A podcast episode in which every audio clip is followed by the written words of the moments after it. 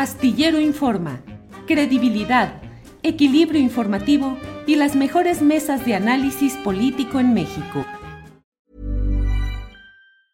Hiring for your small business? If you're not looking for professionals on LinkedIn, you're looking in the wrong place. That's like looking for your car keys in a fish tank. LinkedIn helps you hire professionals you can't find anywhere else, even those who aren't actively searching for a new job but might be open to the perfect role. In a given month, over 70% of LinkedIn users don't even visit other leading job sites. So start looking in the right place. With LinkedIn, you can hire professionals like a professional. Post your free job on linkedin.com slash people today. Millions of people have lost weight with personalized plans from Noom. Like Evan, who can't stand salads and still lost 50 pounds. Salads generally for most people are the easy button, right? For me, that wasn't an option. I never really was a salad guy. That's just not who I am. But Noom worked for me. Get your personalized plan today at Noom.com. Real Noom user compensated to provide their story. In four weeks, the typical Noom user can expect to lose one to two pounds per week. Individual results may vary. Son las 2 de la tarde con 3 minutos y vamos de inmediato a nuestra siguiente sección, que es ni más ni menos que la mesa de periodismo de los miércoles, los miércoles en que tenemos esta mesa de periodistas. Así es que, como siempre, con el gran gusto de saludar a nuestros compañeros que ya están ahí. Juan Becerra Costa, buenas tardes.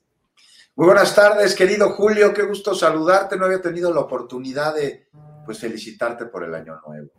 Igualmente, Juan, que viene a tambor batiente. ¿Cómo te ha ido periodísticamente con la cobertura en este año? Creo que pocos años nuevos comenzamos con tanta, con tantos asuntos, Juan.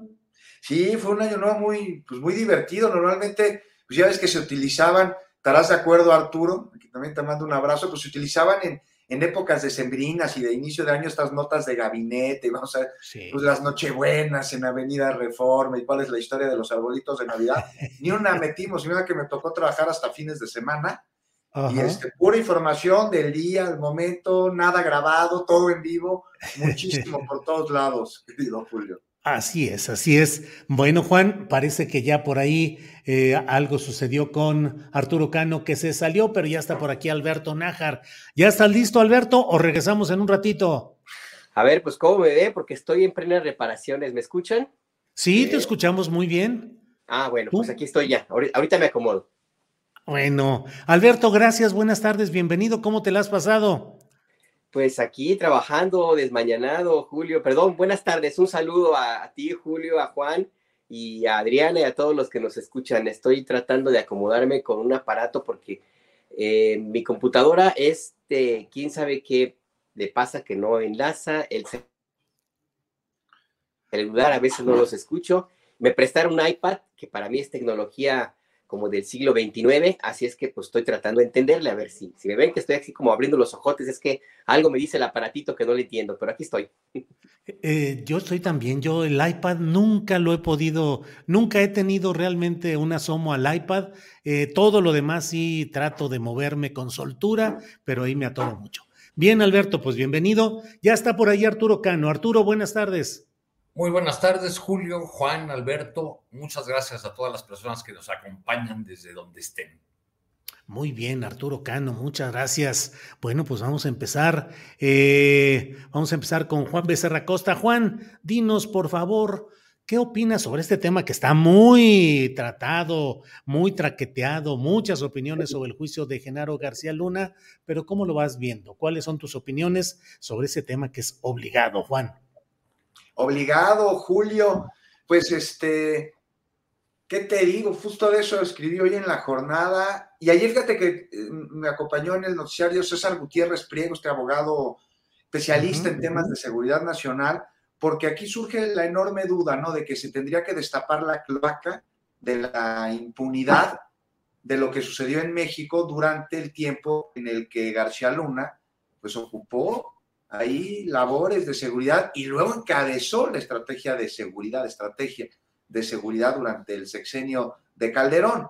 Este, pero también se tiene que destapar del otro lado de la frontera, porque a ver, a García Luna, me decía ayer César Gutiérrez Pliego, le dieron reconocimientos, premios en Estados Unidos, la DEA, el FBI, por mencionar algunas agencias, mientras pues, se encargaba supuestamente de la seguridad del país, pero al mismo tiempo en el que Julio pues operaba para un grupo delincuencial, para el cártel de, de Sinaloa, el cártel del Pacífico, y ahora resulta que no sabía nada del otro lado, ¿no? Cuando incluso antes de ser nombrado como secretario de Seguridad de Calderón, pues ya se le vinculaba con la delincuencia. Que no me vengan en Estados Unidos que no tenían idea de lo que estaba sucediendo. Y esto me parece que responde a que, como hemos mencionado en este espacio, pues parece que la droga cruza la frontera y le salen alas y se distribuye sola, porque en Estados Unidos no han detenido a grandes capos. ¿no? Luego por ahí te ponen, este, no, es que no estás diciendo la verdad, sí se ha detenido gente, no, sí se ha detenido pues a pequeños este, narcomenudistas, a, pues, a uno de ahí de medio pelo, agentes de la DEA, a los que se les encuentran vínculos con eh, cárteles en Sudamérica, pero no con cárteles dentro de Norteamérica. ¿Qué sucede con allá va la droga? No, allá está el consumo, allá se están muriendo miles de personas cada año.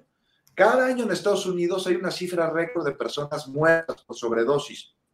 Ahora con el fentanilo ha crecido exponencialmente, pero también hay unas cifras muy reveladoras que hablan sobre pues, al menos 20 millones de personas, eh, no solo adultas, también menores de edad, mayores de 12 años, eso sí, que presentan trastornos mentales diagnosticados por el abuso en el consumo de sustancias. Está normalizado el uso de las drogas, incluso ilegales allá en los Estados Unidos. Yo me acuerdo cuando la mota no estaba permitida en algunos estados, que yo iba ya a, los Estados Unidos, y pues era de lo más normal en las fiestas, en las casas de estudiantes, en los parques, en las reuniones, que la gente sacara su churro y se lo fumara, estaba de alguna manera tolerado. Lo mismo sucede con drogas mucho más agresivas y hoy este, no permitida su uso. La cocaína, la heroína, la piedra, el fentanilo. Ahí los ves en las calles. O sea, no solo en videos que circulan en redes sociales. Es ir a alguna población de los Estados Unidos y caminar por la zona de los parques, si tiene costas de los muelles, y ves a las personas consumiendo, y ahí bajo el ojo de absolutamente todo, sin que haya mayor problema. Entonces, pues, ¿qué pasa con la distribución? Allá va, se encarece el precio de la droga, se duplica, triplica, cuadruplica y quintuplica conforme va avanzando en el norte. Lo que cuesta un gramo de la sustancia que ustedes quieran en San Diego, California o en Bronzeville, Texas, cuesta 10 veces más, entre 5 y 10 veces más en el estado de Nueva York. Ya ni se diga en Vermont, en Seattle, todas estas zonas. Pues que no me digan que ya no hay narcos. Entonces, esto es lo que tiene que destaparse en este juicio de García Luna, cosa que se ve muy complicada porque se meterían un, un, balazo en el pie. Ya veremos los testimoniales que parece que empiezan a finales de esta semana o a principios de la siguiente. Ya para acabar, Julio ayer tenía un enlace a Nueva York, justo a la corte del juez Kogan.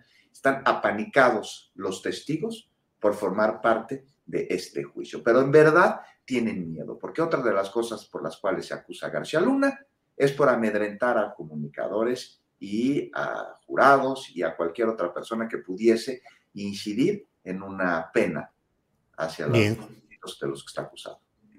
Bien, Juan, gracias. Recuerdo siempre el libro escrito por J. Jesús Esquivel, corresponsal de proceso en Estados Unidos, Los narcos gringos, que es la contraparte, la otra cara de la moneda. Bien, eh, Alberto Nájar, ya con la iPad funcionando muy bien y ya usted bien encuadrado y todo, vamos a platicar. Eh, ¿Cómo ves eh, este tema en el cual dice Juan Becerra Costa de la fama de Genaro García Luna de amedrentar a algunos periodistas y personajes que le fueran incómodos y a otros los amedrentaba forrándolos y llenándolos de billete a políticos, a comunicadores, a periodistas? Mucho se habla tanto de las alabanzas excesivas que en su momento había de algunos connotados relevantes periodistas y columnistas del sistema convencional de comunicación social que en su tiempo adoraban y elogiaban a García Luna, se nutrían en sus columnas de información filtrada que a conveniencia del jefe García Luna la publicaban para ir eh, semblanteando o planteando sus narrativas y luego también pues enriquecimiento. ¿Qué opinas de todo esto, Alberto? Pues mira, eh, los jurados, como bien decía Juan, algunos estaban apanicados, yo creo que algunos incluso inclusive aterrados de, de, formar parte del equipo que va a tomar en sus manos y en sus decisiones el destino de Genaro García Luna. Y yo creo que tienen razón en estar, pues por lo menos con cierta precaución. No hay que olvidar, eh, Julio, que el año pasado eh, la, el gobierno de Estados Unidos detectó una conversación de Genaro García Luna con alguien que, pues no sé si, no recuerdo si exactamente era su abogado, eh, y lo, lo cachó, lo cachó en tratos para contratar a un sicario para asesinar a Jesús Zambada, el rey, el rey Zambada, quien es hermano de Ismael Zambada García en mayo y que ha, ha sido uno de los testigos protegidos estrella en el juicio en contra de el Chapo Guzmán, de Joaquín Guzmán lo era, y que se anuncia va a ser también un, un, testigo importante en el juicio, en el proceso en contra de Genaro García Luna. Bueno, pues este amigo cercanísimo de ese pobre sujeto que se apellida Calderón Hinojosa, eh, bueno, pues trató de matar al rey Zambada, nada más que lo cacharon en la jugada y pues se salvó, se salvó ese testigo protegido. Si eso eh, lo quería hacer desde la prisión de alta seguridad donde se encuentra, pues no creo que los eh, jurados tengan razones para estar muy confiados. Yo creo que por eso tienen miedo de participar en este juicio, por la capacidad que tiene García Luna de hacer daño a quien se le ponga enfrente. Y claro, pues en México existen ejemplos clarísimos, no solamente de amenazas que, que lanzó en contra de algunos comunicadores, el compañero Jesús Lemus fue encarcelado de, de manera totalmente eh, injusta en una prisión de alta seguridad. Eh, también, por, por supuesto, es capaz de comprar las conciencias, no le, no, le, no le costó mucho trabajo, la verdad, de algunos comunicadores que, que estaban fascinados con los los tours que les, que les organizaba García Luna a las oficinas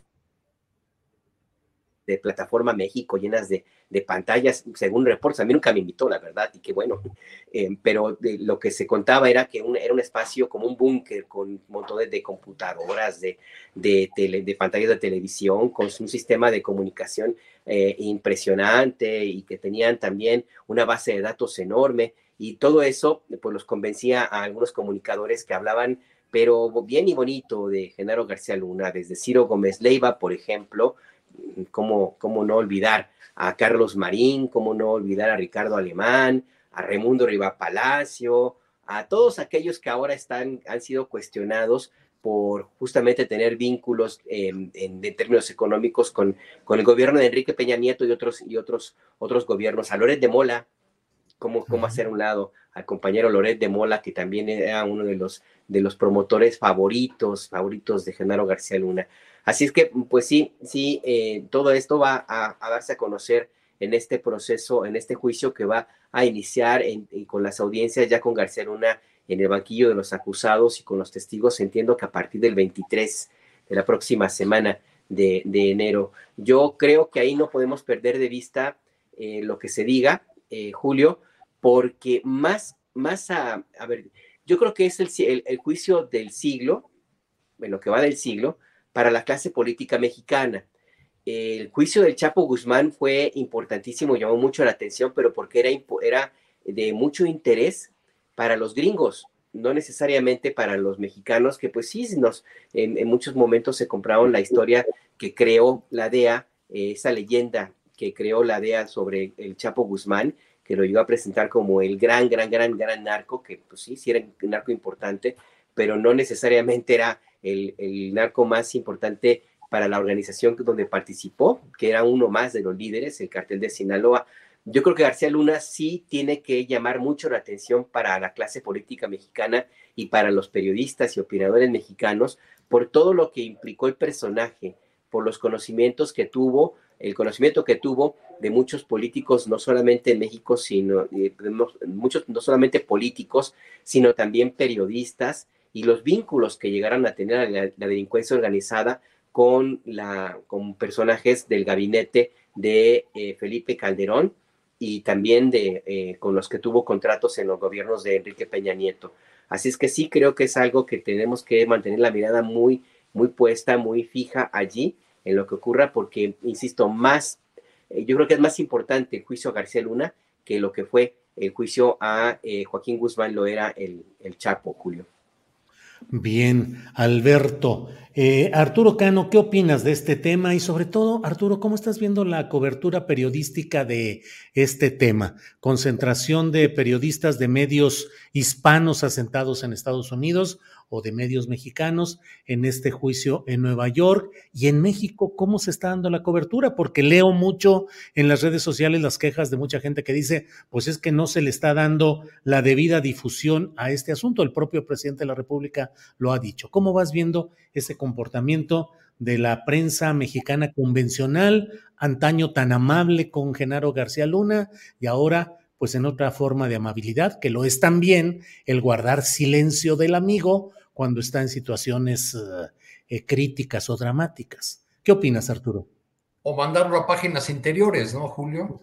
Sí, sí, sí. Porque hay, hay este, dos, dos diarios de, que se editan en la Ciudad de México, que son los más importantes, que son diarios de referencia cotidiana en la mañanera y que no consideraron que el inicio de este juicio fuera eh, una noticia para sus primeras planas y lo echaron allá a las, interiores. Entonces creo que ahí se está viendo el cuidado con el que eh, abordan este asunto eh, en razón de que muchas de sus principales plumas pues han sido o fueron muy dedicadas en los elogios a García Luna cuando éste tuvo el poder y después se han seguido dedicando a la defensa de García Luna, a, poner en, tela de juicio, en tela de duda todo el, proceso en contra de, este funcionario.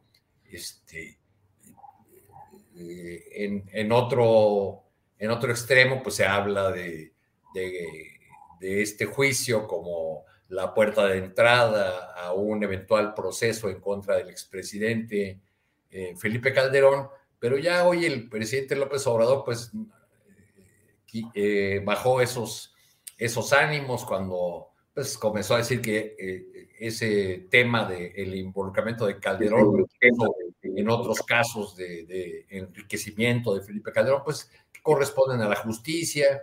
Y en el caso específico del juicio de García Luna, el, el presidente apuntó en la mañanera de hoy la posibilidad de que Felipe Calderón hubiese sido engañado por Genaro García Luna. O sea, que realmente no estuviese enterado de lo que, de lo que hacía eh, su, su brazo en materia de seguridad, el principal operador de la mal llamada guerra contra el narcotráfico. Eh, de una manera muy coloquial, el presidente dijo, bueno, pues es que hay funcionarios que son muy eficientes y uno les confía y luego pues uno pudo haberse no enterado, esas cosas pasan o no. Entonces creo que esos, eh, esos ingredientes que, están ahí a la, vista eh, van a seguir profundizándose en, los, en las próximas eh, semanas mientras este espectáculo, este show que estamos, al que asistimos desde acá, se desarrolla en Estados Unidos, el país que además tuvo durante mucho tiempo a García Luna como un héroe. Fue condecorado, fue elogiado, como lo han sido muchos responsables de instituciones de seguridad mexicanas cuando las agencias estadounidenses los quieren cultivar. Cuando eh, falló aquella famosa captura de intento de captura de, este delincuente de, de, Guanajuato, el Marro, en 2019, yo viajé a esa entidad y y al llegar a la ciudad de Irapuato busqué a Juan Miguel Alcántara Soria, quien fue su procurador, eh, un, viejo panista de los doctrinarios, de los antiguos, que fue su, procurador y creo que incluso encargado de la Procuraduría General. Hablamos del caso de Lozoya y del fiscal de Guanajuato, de, de Samarripa, otro personaje que ha recibido cursos y, reconocimientos, diplomas de las agencias estadounidenses. Y él me contaba que, que le decía al gobernador, oiga, gobernador, no, no sea ingenuo, las agencias eh, gringas dan ese tipo de reconocimientos solamente a cambio de información. En aquel momento me decía eh, Alcántara Soria que Miguel Ángel Osorio Chong le cerró la puerta a las agencias estadounidenses Y entonces ellos apretaron, los gringos apretaron eh, su activismo, su, su, actividad con los gobiernos estatales. En ese 2019, Alcántara Soria aseguraba que 12 estados de la República colaboraban con Estados Unidos, sobre todo en materia de tecnología y, mecanismos para eh, combatir el, lavado de dinero.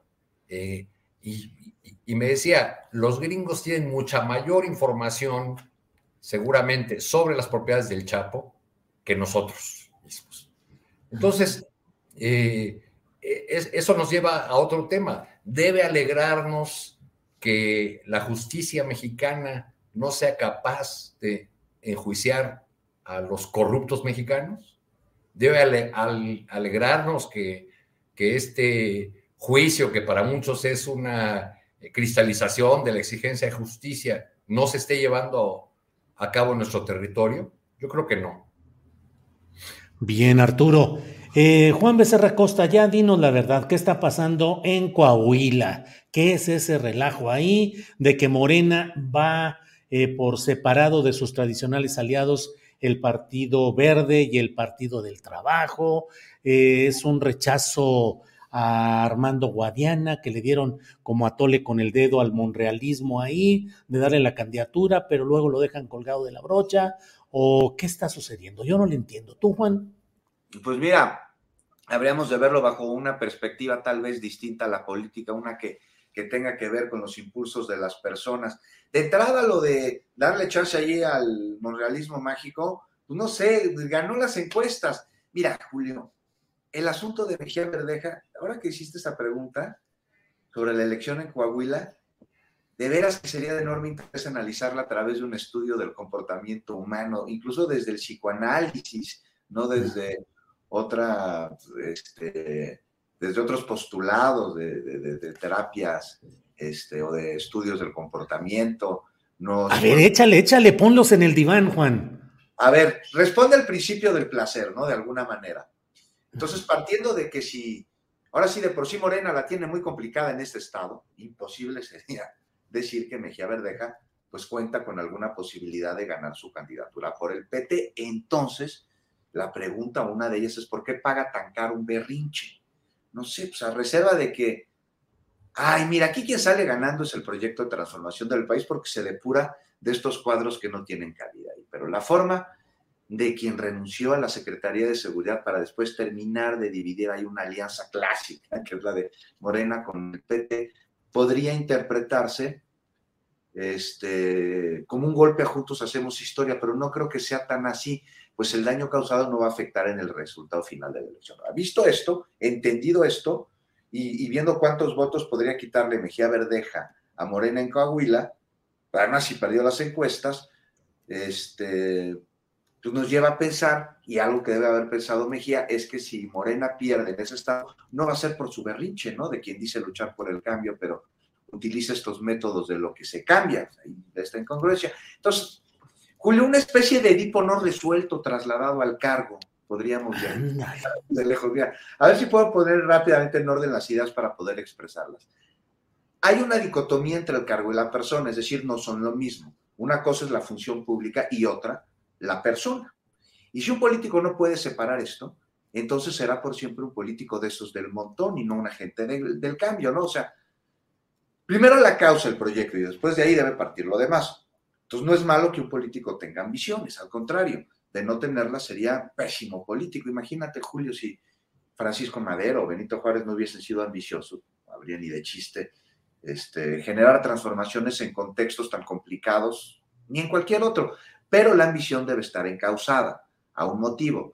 Y ese motivo, si es personal, entonces ya carece de dimensión social, por lo tanto, de validez colectiva. Es decir, no responde a lo que tendría que ser la política. Y esto es algo que hemos sufrido en México durante ya demasiado tiempo, ¿no? La voracidad de los intereses personales que nuestros políticos tienen y anteponen al servicio público. Entonces, te digo rápido, como un complejo de Edipo. Cuando nacemos creemos que nuestra madre y nosotros somos uno mismo, un mismo ser. Ya luego nos damos cuenta de que no, pero seguimos pensando, por decirlo de alguna manera, que estamos pegados, ¿no? O sea, dos mentes, pero un cuerpo. Y de ahí tiene que venir el desapego, por eso se llama así. Y hay quien lo resuelve y hay quien. Y hay que también resolver de manera no muy sana. Y aquí vemos un berrinche de Mejía Verdeja por el que pues no entiende, no comprende que el cargo no le pertenece, el de candidato por Morena, entonces se aferra a él. Y en un inconmensurable ego se aferra a su obstinación para demostrar o intentar hacerlo, este, de supuesta pertenencia de algo, que en este caso sería la candidatura. Entonces, Julio, qué bueno que se fue, qué bueno que aunque involuntariamente en el significado se defina, y ahora queda, ¿no? El general Rodríguez Bucio en la subsecretaría y David Córdoba como comandante de la Guardia Nacional. Ya, ahora sí acabo ya. Le puede pasar lo que se llama el estadio del espejo. Tú te das cuenta que eres una persona, Julio, el día que te ves en el espejo y te das cuenta porque alguien te está cargando o alguien está junto a ti. Entonces, primero ves a esa persona, tú la ves en el espejo y la volteas a ver y dices, ah, chihuahua, si esa es esa, entonces ese soy yo. Y pum, le debes el reconocer que eres una persona a quien estaba junto a ti en el espejo, no importa quién fuera. No, pues ya me dejaste todavía más interesado en todo este esta trama psicológica, psiquiátrica, política, edípica, de todo. Bueno, gracias, Juan. Alberto, yo, creo Vamos a hacer una psicoterapia que se llame dicotomía del cargo. Así dicotomía como para resolver el editor. Juan, yo creo que no hay que buscar al doctor Freud, donde claramente tenemos al meme Garza. el, de, Mejía es claramente un, un asunto eh, eh, congruente, congruente con la trayectoria de Mejía Verdeja. O sea, ha pasado perdió, las, encuestas, Arturo, sí es ah, totalmente. Pero ha pasado por cuatro partidos. En 2018 pues fue candidato, fue candidato del Movimiento Ciudadano a la presidencia municipal de Monclova, de Saltillo, no, señores, de Acapulco. Claro. Por, e, eso en Coahuila le dicen el Acapulco. Sí. El Acapulco. Policía acapulqueño le dicen ahí en algunos de los medios. En fin, Alberto Nájar, por favor, regrésanos al carril netamente político y dinos todas las eh, implicaciones de todo este asunto de Mejía Verdeja.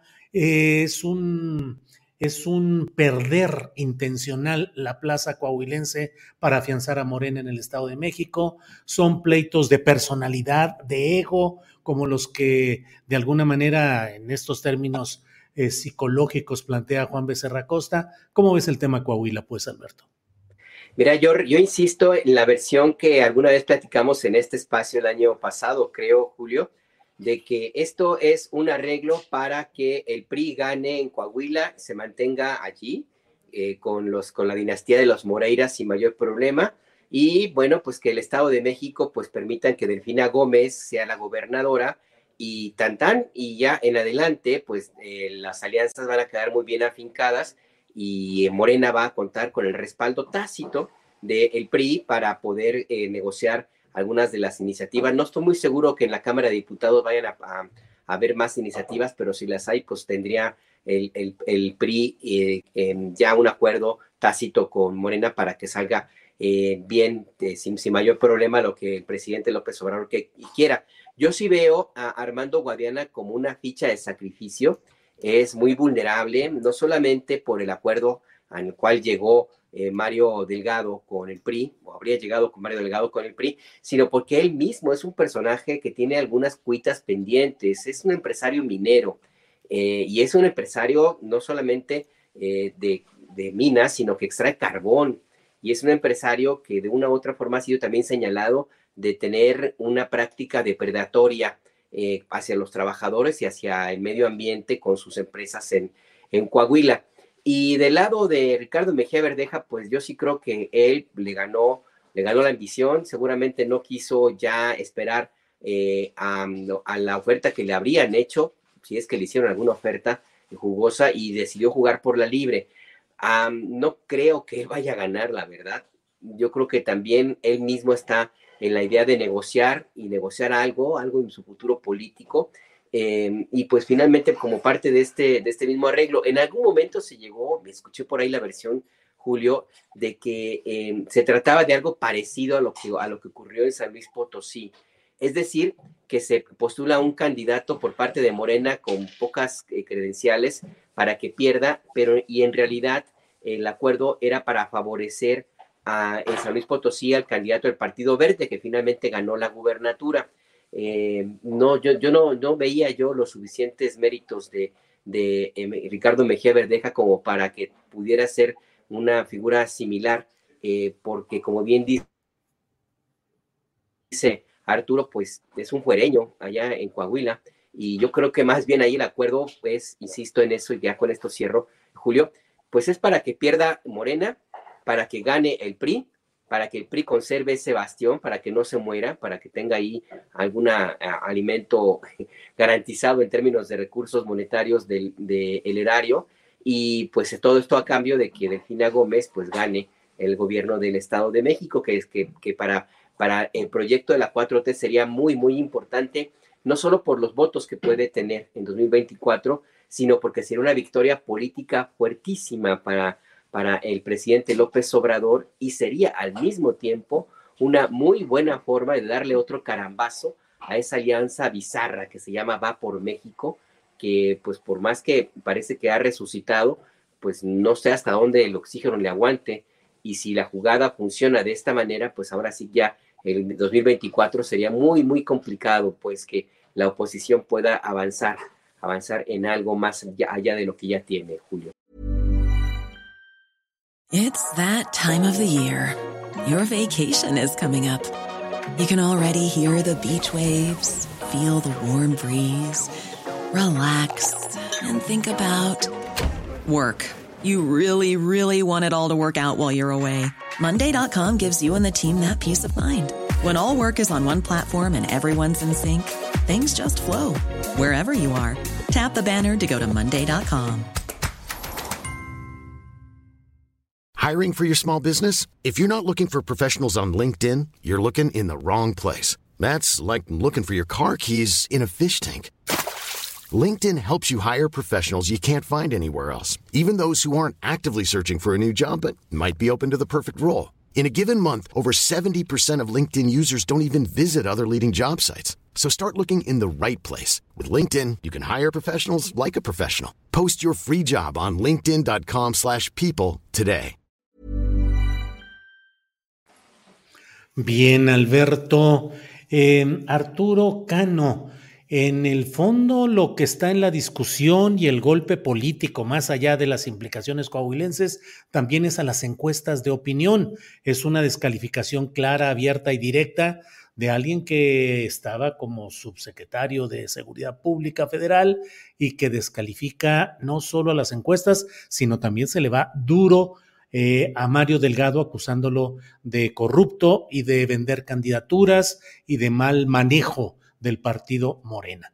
¿Qué opinas de ese, eh, ese otro aspecto de la discusión en Coahuila, que es el relacionado con las encuestas de opinión y con la conducción política de Mario Delgado en Morena? Arturo.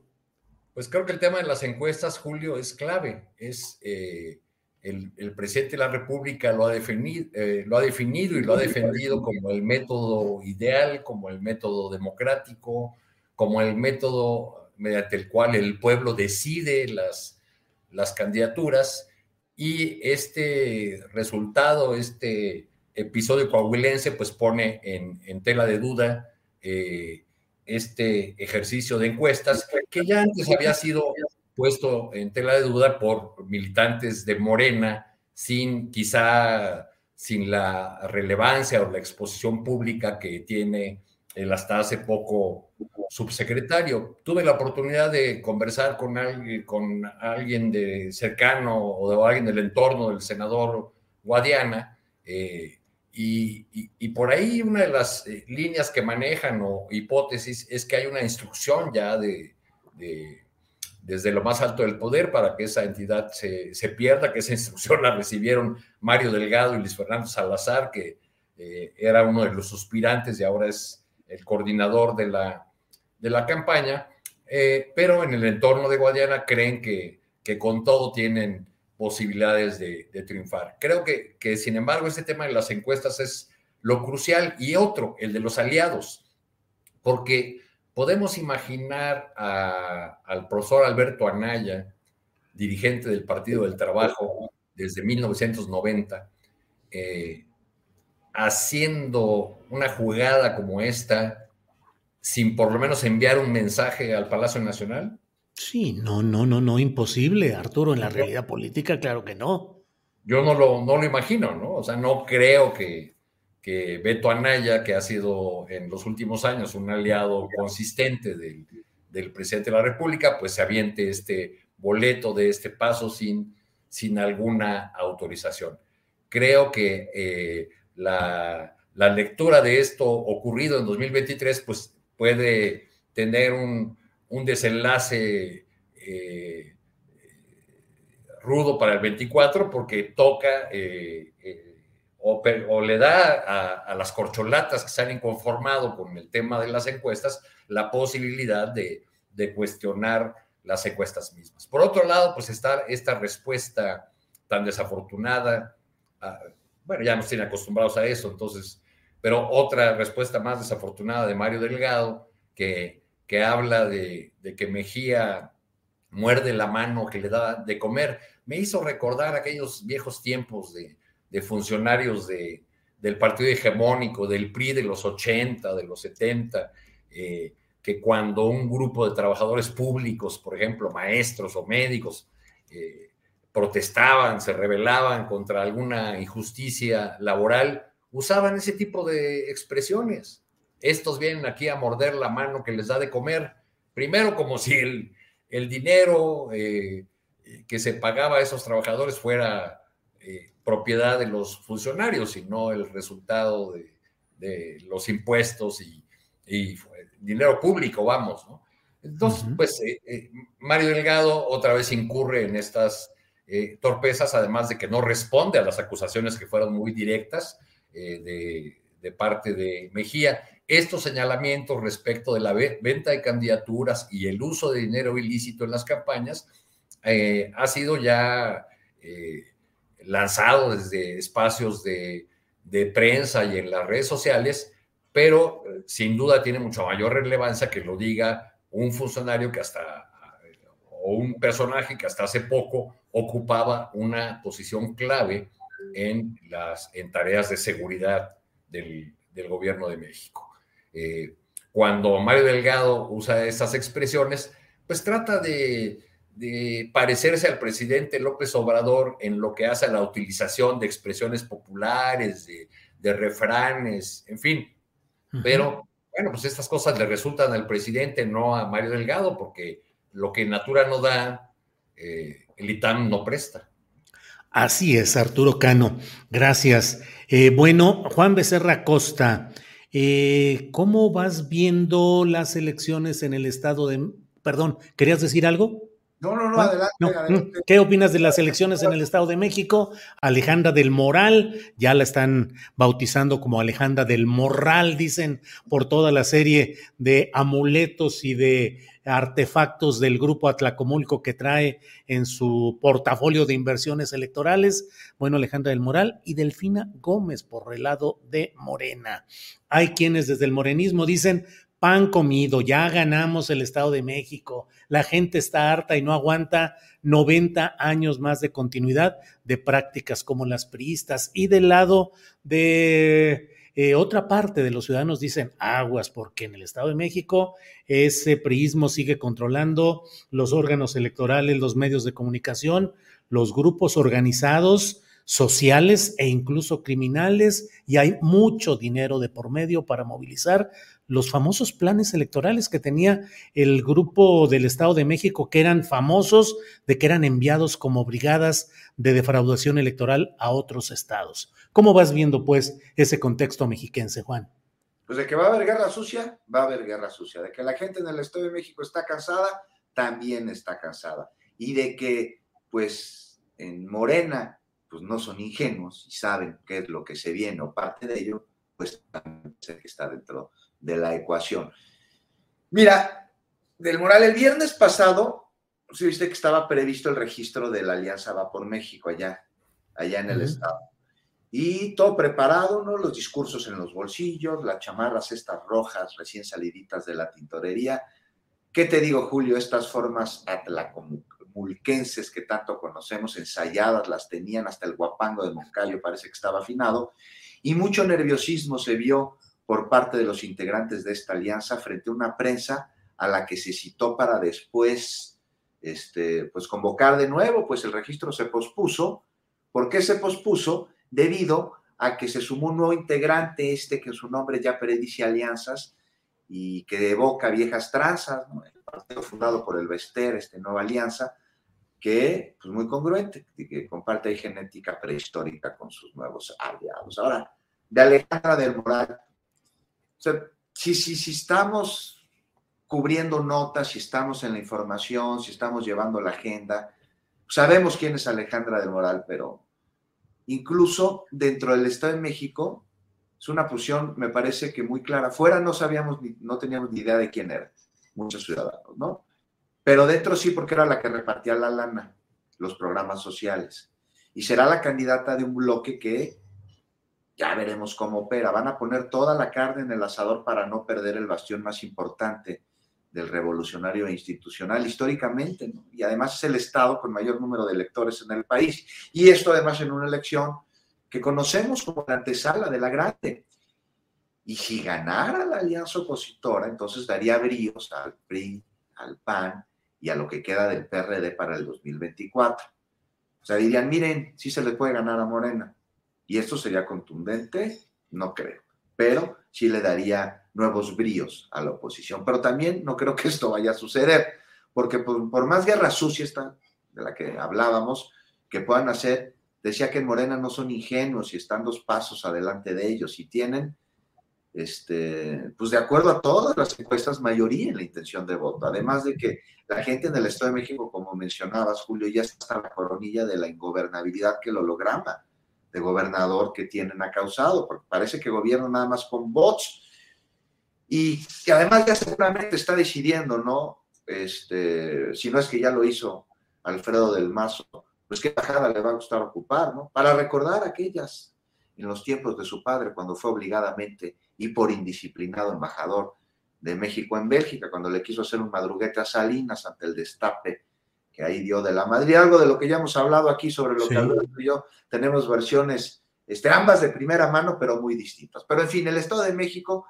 pues Julio, me parece que dará paso, como lo han hecho los demás estados del PRI en elecciones anteriores, a Morena, quedará seguramente nada más Coahuila, como en su momento le quedó como único estado gobernado al PRD Michoacán. Ahora, la alianza del otro lado, rápidamente, ya vimos que también de último momento se sumó el Verde. Le pregunté al dirigente del Verde hace un par de días, a Pepe Tulén se llama, digo, ¿por qué se tardaron tanto en, sumarse a la alianza? Pues consultamos a nuestras bases, me dijo y también trae una agenda ahí medioambiental con Delfín. Entonces, a ver, pues sí es un problema grave del Estado de México el ambiental, porque la ciudad más contaminada de la, de la República, una tala de árboles, no hay agua, en fin.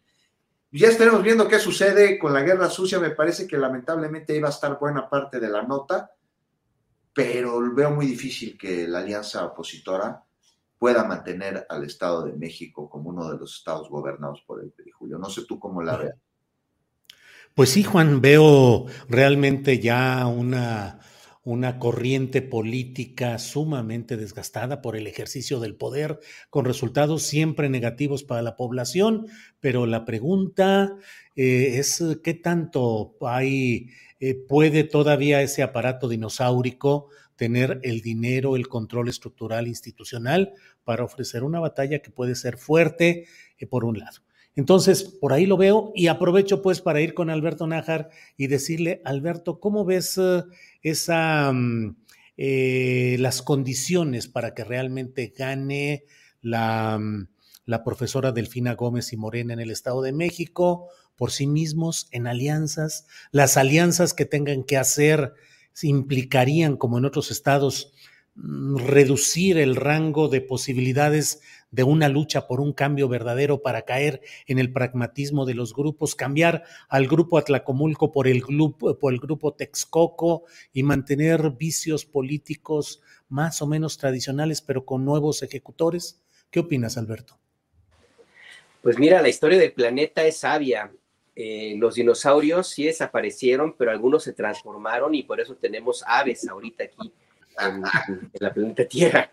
Así es que pues yo sí creo que puede haber ahí una cosa, híbrida medio extraña, eh, porque al final del día, si bien es cierto que los usos y costumbres de la política mexicana pues son creación en muy buena medida del PRI, pues también es cierto que en el Estado de México se han hecho una serie de mezclas y de relaciones y de nacimientos de grupos extraños que pues se parecen mucho todos, todos de una u otra manera al PRI que gobierna. Entonces yo sí creo que ahí lo que va a haber, a lo mejor no el grupo Texcoco así como tal, que ya de suyo propio pues se parece mucho al grupo Atlacomulco en algunos aspectos. Eh, no sé si el grupo Texcoco como tal vaya a ser como el que, la siguiente etapa de la vida política del Estado de México, pero sí algo muy, muy parecido.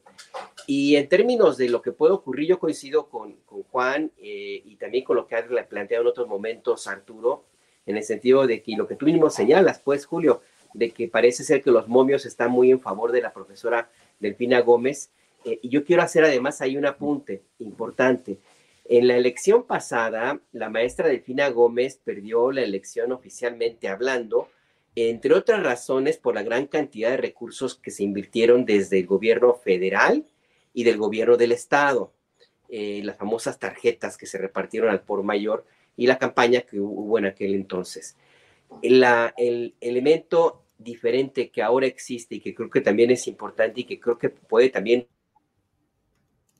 la tesis de que la maestra Delfina Gómez tiene un escenario todavía más favorable es que, eh, pues, una, el presidente de la República es, el, es Andrés Manuel López Obrador. Dos, pues que es el, el gobierno federal, también ya está haciendo lo propio. Acuérdense que el año pasado empezó el reparto masivo de, de tarjetas eh, por parte de la Secretaría del Gobierno Federal en el Estado de México eh, y que ese es un elemento que, no existía pues en, en, la elección pasada. El gobierno del Estado, del Gobierno Federal jugó en favor de Alfredo del Mazo eh, y ahora el Gobierno Federal, yo no digo que vaya a jugar en favor de Delfín abiertamente, pero bueno, pues ahí está ya están repartiéndose tarjetas del mismo partido en el cual el presidente de, la República eh, es compañero pues de partido de Defina Gómez. Y además ahí existe, existe también un elemento adicional. En, en, la elección pasada, el PRI tenía una presencia territorial en el país mucho más amplia de la que tiene ahora.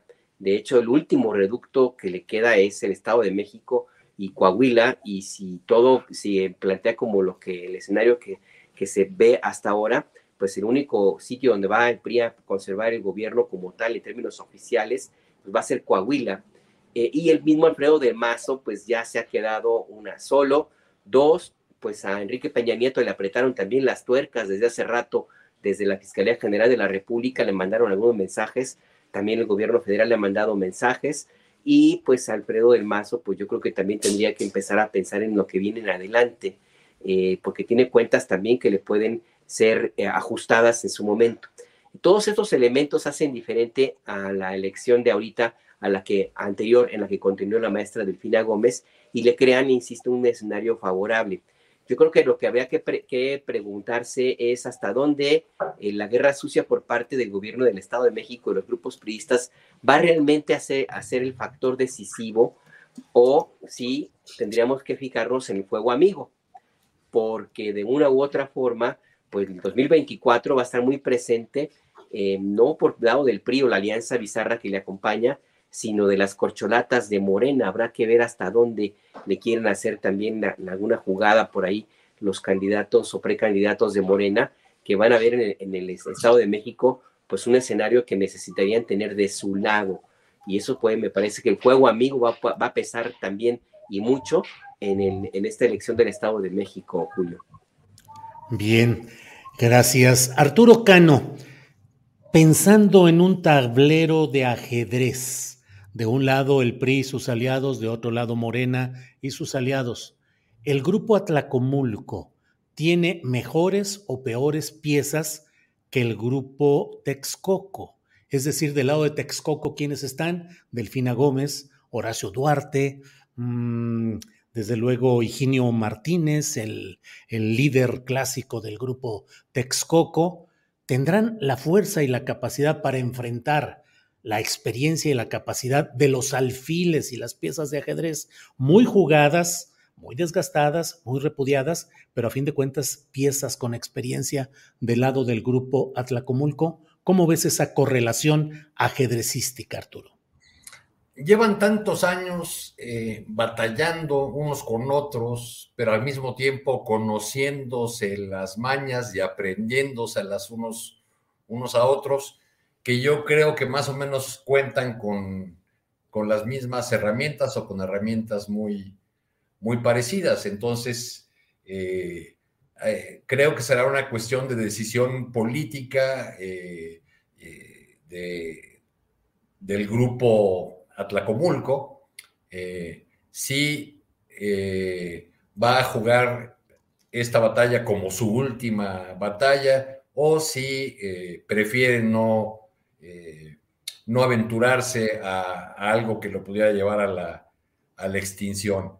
Hasta donde yo veo ahorita y por los sondeos a los que he tenido eh, acceso, eh, después del nombramiento o de ya la formalización de la candidatura de la, de la exdiputada de Cuautitlán Izcalli, Alejandra del Moral, eh, la, la, contienda se cerró un poco, pero no le alcanza aún así a la alianza que encabeza el PRI para ganar a la, para ganarle a la maestra Delfina Gómez. Entonces creo que, este, sí veremos una contienda muy ruda, eh, que crecerá, arreciará la, guerra sucia, pero no veo eh, alguna posibilidad para que eh, el PRI retenga esa entidad, lo cual es una buena noticia en términos de la alternancia. Otra discusión será si con la salida del PRI cambiarán los usos y costumbres de la clase política mexiquense que,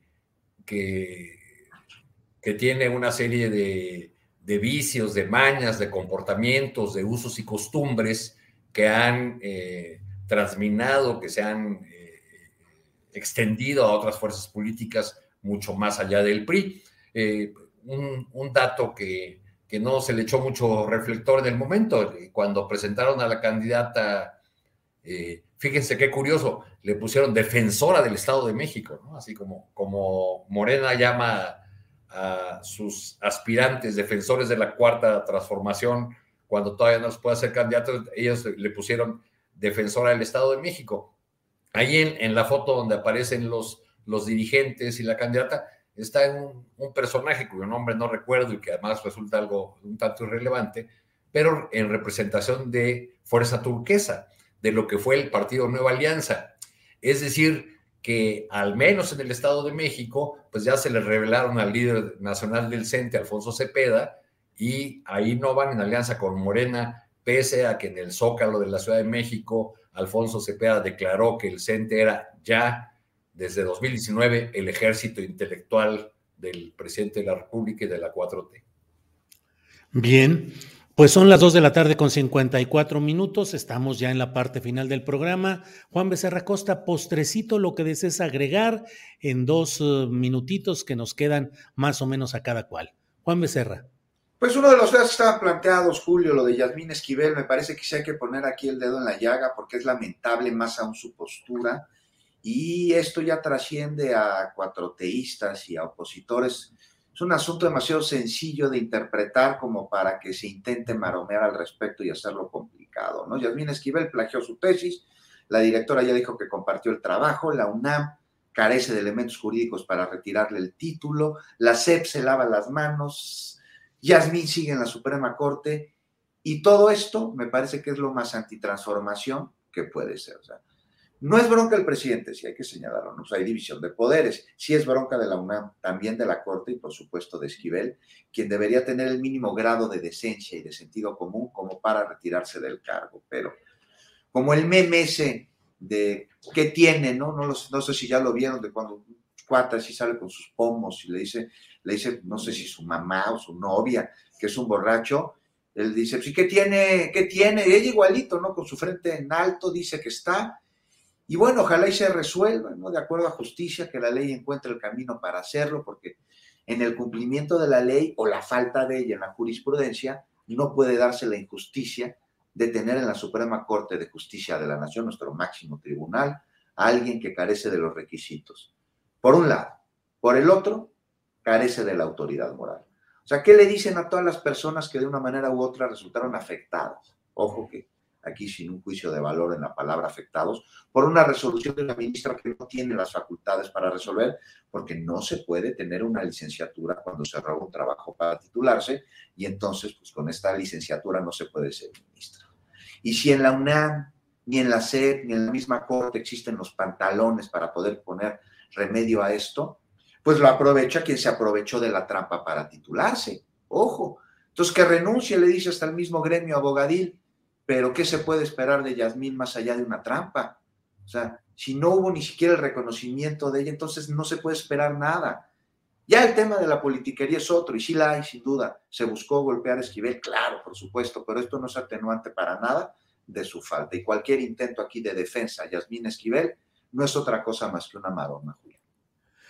Juan, eh, aprovecho pues para decir esta información. La UNAM despide a la asesora de tesis de la ministra Yasmín Esquivel. Lo reporta, bueno, ahí está ya el boletín, por haber incurrido en causas graves de responsabilidad, así como en faltas de probidad y honradez en el desempeño de sus labores la UNAM resolvió rescindir el contrato individual de trabajo de la profesora Marta Rodríguez Ortiz.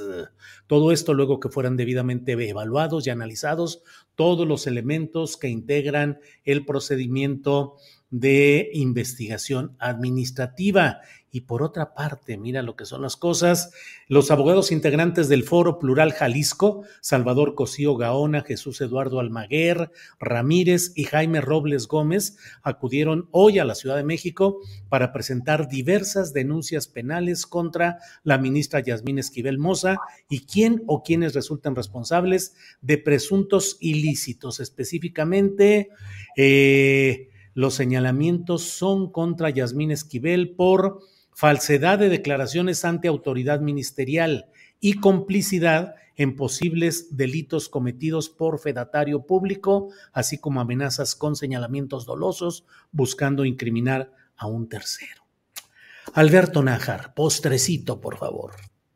Mira, pues esto del hijo del exgobernador Guillermo Cosío Vidaurri, Salvador Cosío Gaona y de otros, de otros abogados, pues va ya en la ruta para destituir a Yasmín Esquivel, porque el artículo 95 de la Constitución establece que no puede ser ministro aquel que sea eh, acusado o que incurre en el delito de falsedad, de, falsificación. Eh, entonces, pues por ahí puede ser que ya sea la ruta para que legalmente pueda no quitarle la posibilidad de que la ministra pues siga en el cargo, aunque ahí también hay que olvidar que la ley no es retroactiva.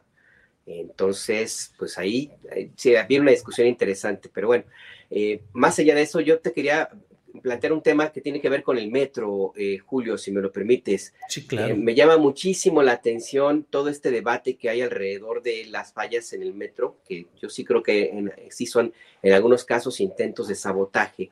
Y yo creo que vale la pena preguntarse a quién le sirve que el metro tenga estas fallas y que haya sabotajes en el metro. No hay que olvidar que el accidente de la línea 12 permitió en buena medida que la mitad de Ciudad de México la ganara la oposición. Entonces ahí, si tú sigues a la ganancia, follow the money, en este caso sigue la ganancia, pues yo no descartaría que entre los autores intelectuales, eh, por nada más por la, por la pura hecho de que son beneficiarios, eh, sean por los mismos que quieren ganar toda la Ciudad de México y que ya tienen algunas alcaldías, la mitad de las alcaldías de Ciudad de México pues está en sus manos. O sea que sí hay un incentivo para que la oposición pues por lo menos aplauda o apoye los sabotajes, lo cual es una, una actitud francamente miserable de parte de los opositores que están tratando de ganar votos a partir de poner en riesgo a miles y miles de personas. Pero bueno, así son, pues ahí está Felipe Calderón, entre ellos, ahí están los priistas de la guerra sucia, ahí están los panistas de la guerra contra un cartel de narcotráfico, a los cuales, y ahí están los autores en ese mismo bloque, están los autores de la profunda desigualdad que vivimos en México y que tiene a millones de niños, a cientos de miles, a millones de niños en una situación complicada en términos de nutrición. O sea que la vida de los mexicanos nunca les ha importado a este grupo que ganó y ganó mucho electoralmente con la tragedia de la línea 12. Es un buen incentivo para que el metro vuelva a tener fallas y eventualmente una tragedia, porque creen que de esa manera van a ganar más votos. insisto, son, son miserables y me parece que esto no podemos quitarle el dedo de la, mirada y también mirar, en revisar un poco este argumento que se señala de, de, algunos medios de concentrar la atención en el despliegue de 6.000 elementos de la Guardia Nacional en el metro de Ciudad de México y hacen a un lado un tema importantísimo que me parece a mí también bastante miserable, Julio. En un mes, bueno, en 15 días, en 15 días, por el metro se mueven más de la población de los 29 estados que argumentan que tienen menos elementos de los desplegados en el metro. Nada más en un mes pasan por esa, por el metro de Ciudad de, Ciudad de México, eh, casi, bueno, prácticamente toda la población del país. Ese también es necesariamente un justificante para mantener con toda la seguridad, toda la seguridad, todos los elementos necesarios del Estado mexicano para que se cuide el metro, porque ahí pasa toda la población de nuestro país. Entonces, eh, concentrar el debate político en que hay más, en que hay seis mil elementos y que hay estados como Sinaloa, como Michoacán o como ustedes quieran, que tienen menos elementos de la Guardia Nacional, me parece miserable. Que se hace a un lado en lo que implicaría un accidente en el metro, un sabotaje. Nada más con un vagón, en un vagón y que tuviera una, no lo deseo, pero con un accidente puede haber víctimas, más víctimas fatales de las que ha, habido en cualquier de, cualquiera de los grandes enfrentamientos de la, de la guerra contra el narco.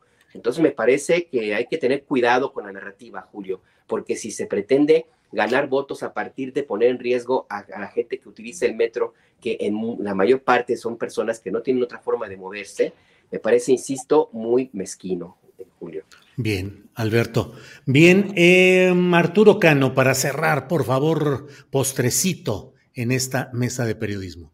Rapidísimo sobre el caso de la ministra. Ayer me tocó eh, ir por la noche a un evento en el que participó el canciller Marcelo Ebrard una reunión con eh, empresarios, con gente de las finanzas, estuvo el presidente de la Asociación Mexicana de Banqueros, eh, el director en México de Bank of America, en fin, 500 eh, empresarios. Y, en, una intervención en la que llenaron de elogios a, a, Ebrar, usted tan preparado, usted el más experimentado, este, díganos cuáles son sus sueños Ebrard contestó que, que, su sueño era que México fuera un país de, sobre todo de clases, clases medias. Pero mirarlo ahí, eh, además en ese lugar en Santa Fe, me hizo recordar que fue Marcelo Ebrard quien propuso a la, a la ahora ministra de la Suprema Corte, Yasmín Esquivel, Esquivel para integrar, eh, para formar parte del Tribunal Administrativo, lo que ahora se llama el Tribunal de Justicia Administrativa. En 2009, eh, Esquivel llegó como magistrada de ese tribunal y para 2012 fue nombrada su presidenta.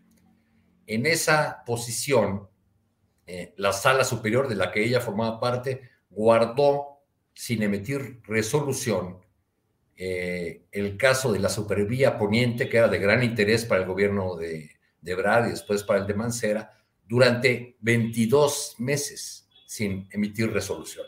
Eso es lo que eh, es algo que está en la, en la trayectoria de la, de, la hora, de la hora ministra, que ha insistido durante toda esta polémica, eh, ella y sus defensores, en que su trayectoria es impoluta. Bien, pues eh, son las 3 de la tarde con cuatro minutos, así es que hemos llegado a la parte final de nuestro programa. Juan Becerra Costa, hoy hemos hablado de todo, mira, de, de tesis psiquiátricas con Juan Becerra Costa, con Alberto Nájar de asuntos biológicos de dinosaurios, luego conversos en aves, con Arturo Cano de ajedrez político, Grupo Atlacomulco contra el Grupo Texcoco, así es que pues ha sido una mesa variada. Gracias, Juan Becerra Costa. Yo extrañé, la, expresión de ese sujeto, nada más esa sí nos faltó. Sí lo dijo, sí dijo en una ocasión. Pues, perdón, me perdí, me perdí ahí. Abrazos, Arturo Alberto. Además, y qué bueno que lo dices, Arturo porque ya, ya, ya, ya me regañaron, ya me dijeron que, que yo no le diga Felipe Calderón, que tengo que decirle su nombre completo. Sí es cierto, se llama Felipe del Sagrado de Jesús Corazón, en Calderón Hinojosa. Entonces, este, ya mira, ya, ya se, me ha olvidado el nombre de este sujeto. Sujeto. Ya, ya, Muy bien. Juan, gracias. Alberto, gracias. Arturo Cano, gracias. Gracias. Chao, hasta luego. Nos vemos pronto. Gracias a los tres. Hasta luego. ¿No se merece tu familia lo mejor? Entonces, ¿por qué no los mejores huevos? Ahora, Egglands Best están disponibles en deliciosas opciones. Huevos clásicos, de gallina libre de jaula y orgánicos de Egglands, que ofrecen un sabor más delicioso y fresco de granja que le encantará a tu familia. En comparación con los huevos ordinarios, Egglands Best contiene la mejor nutrición como 6 veces más vitamina D, 10 veces más vitamina E y el doble de omega 3 y B12. Solo Egglands Best. Mejor sabor, mejor nutrición, mejores huevos. Visita egglandsbest.com para más información. En Sherwin Williams somos tu compa, tu pana, tu socio, pero sobre todo somos tu aliado, con más de 6.000 representantes para atenderte en tu idioma y beneficios para contratistas que encontrarás en aliadopro.com. En Sherwin Williams somos el aliado del PRO. Para que te enteres del próximo noticiero, suscríbete y dale follow en Apple, Spotify, Amazon Music, Google o donde sea que escuches podcast te invitamos a visitar nuestra página julioastillero.com.